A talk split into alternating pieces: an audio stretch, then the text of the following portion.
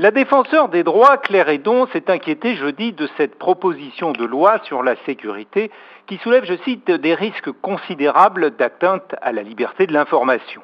Pour les deux députés En Marche, à l'origine du texte, Alice Toureau et Jean-Michel Fauvergue, il s'agit seulement d'empêcher que soient diffusées des images dans le but de porter atteinte à l'intégrité physique ou psychique d'un policier en montrant son visage ou tout autre élément d'identification lors d'une opération de police.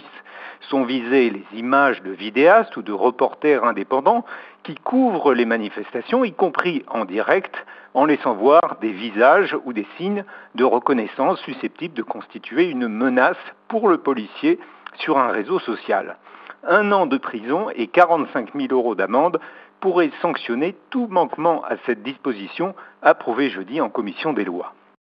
La défenseur des droits rappelle le caractère public de l'action des forces de l'ordre et combien la captation d'images sur ces interventions policières relève du contrôle démocratique. Elle dénonce également comme une atteinte à la vie privée d'autres éléments du texte, comme la possibilité de surveiller par drone une manifestation, d'exploiter en temps réel les caméras piétons des policiers ou de consulter les images de vidéosurveillance. Mais c'est surtout l'encadrement de la diffusion sur des opérations de police qui fait bondir les médias qui ont recours souvent à de telles images.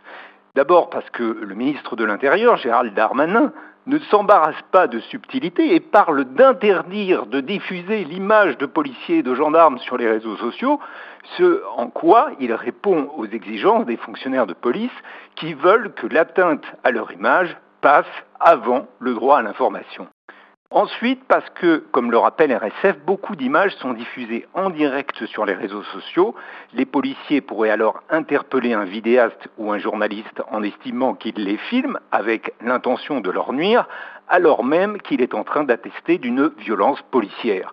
Poursuivi, ce même journaliste ou vidéaste pourrait ne plus pouvoir couvrir une manifestation. En viendrait-on aussi à ne plus pouvoir filmer en France un acte aussi grave que le meurtre de George Floyd? Dès lors que des policiers s'y opposeraient.